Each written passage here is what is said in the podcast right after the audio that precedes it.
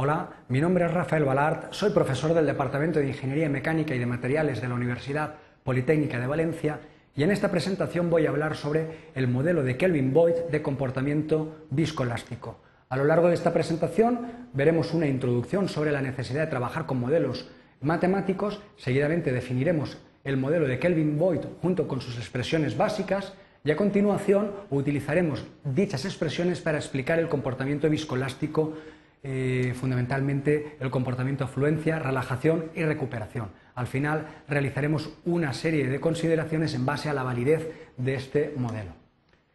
Es importante resaltar que los materiales plásticos presentan un comportamiento viscoelástico, de sólido elástico y líquido viscoso al mismo tiempo, con lo cual su comportamiento mecánico está muy ligado a la variable tiempo. En este sentido es necesario eh, conocer información, para información sobre el comportamiento a largo plazo para poder evaluar eh, la respuesta mecánica del material y optimizar el proceso de diseño y cálculo.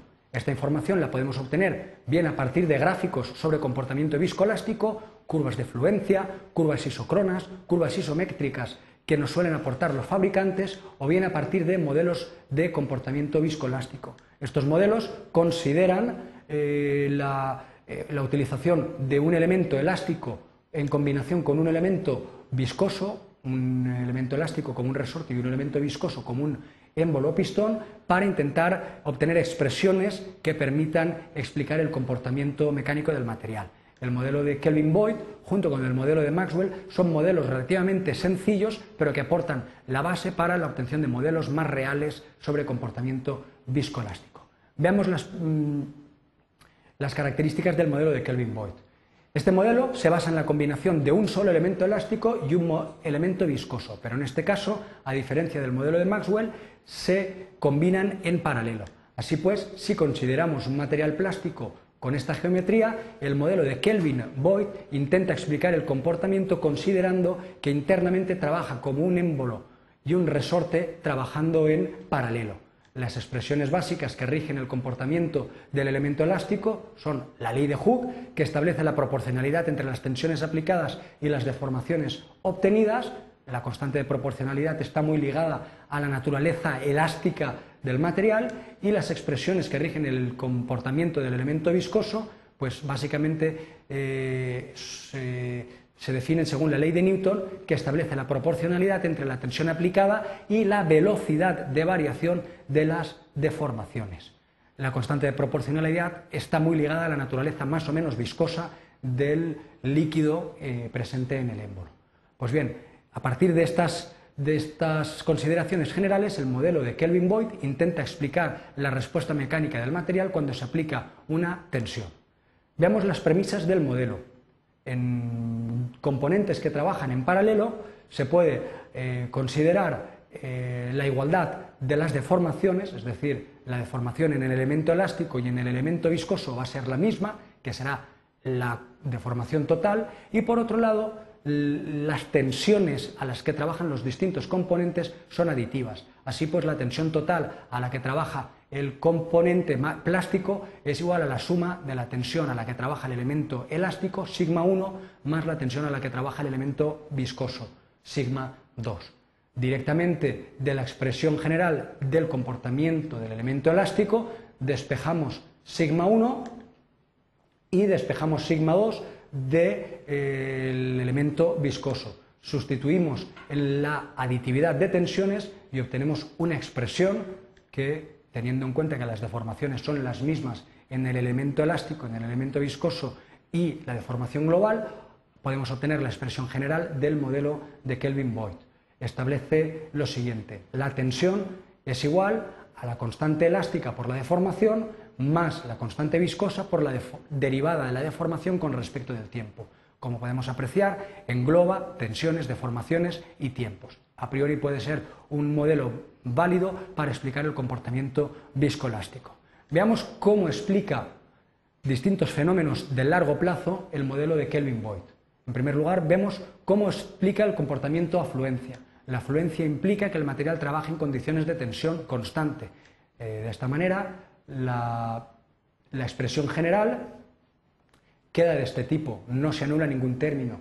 Esta eh, expresión es una ecuación diferencial cuya resolución nos da una expresión de este tipo, donde la deformación en función del tiempo es igual a un cociente entre la tensión inicial y la constante elástica por 1 menos e elevado a el cociente entre la constante elástica y la constante viscosa por el tiempo. Bien, gráficamente si representamos este comportamiento, veremos que cuando el material trabaja en condiciones de tensión constante, experimenta una fluencia creciente con el paso del tiempo y además de tipo exponencial. Pero es importante resaltar que la deformación para tiempo cero, es decir, para el instante inicial, también es nula. Por otro lado, el modelo de Kelvin-Boyd también puede explicar los fenómenos de relajación, que implican deformación constante. En, estas condiciones, la derivada de la deformación con respecto del tiempo es nula y en la expresión general del modelo de Kelvin-Boyd se anula uno de los términos, de tal manera que al final nos queda una expresión de este tipo. La tensión es proporcional a la deformación a través de la constante elástica. Esto implica que no se produce relajación en función del tiempo. Gráficamente se puede apreciar este comportamiento. Cuando el material plástico trabaja en condiciones de deformación constante, no se produce ningún tipo de relajación. Continúa manteniendo una tensión constante con el paso del tiempo, no libera tensiones. Por último, el modelo de Kelvin Boyd también puede utilizarse para explicar los fenómenos de recuperación, que son cuando el material viene trabajando con una determinada tensión y se anula dicha tensión. En cuyo caso, la expresión general se anula, eh, en la expresión general del modelo de Kelvin Boyd se anula el término de la izquierda, quedando una, una ecuación diferencial cuya resolución da una expresión del tipo deformación en función del tiempo es igual a deformación inicial por e elevado a menos el cociente entre la constante elástica y la constante viscosa por el tiempo. Gráficamente vemos que cuando el material eh, viene trabajando con una tensión y se elimina, sí que experimenta cierta relajación con el paso del tiempo y además una relajación de tipo exponencial decreciente. Las consideraciones generales sobre el modelo de Kelvin-Boyd son las siguientes. Eh, es un modelo relativamente sencillo, considera efectivamente un elemento elástico y un elemento viscoso, pero en este caso trabajando en paralelo. La expresión básica del modelo de Kelvin-Boyd contiene las variables tiempo, deformación y tensión, con lo cual es a priori válida para explicar el comportamiento viscoelástico de materiales.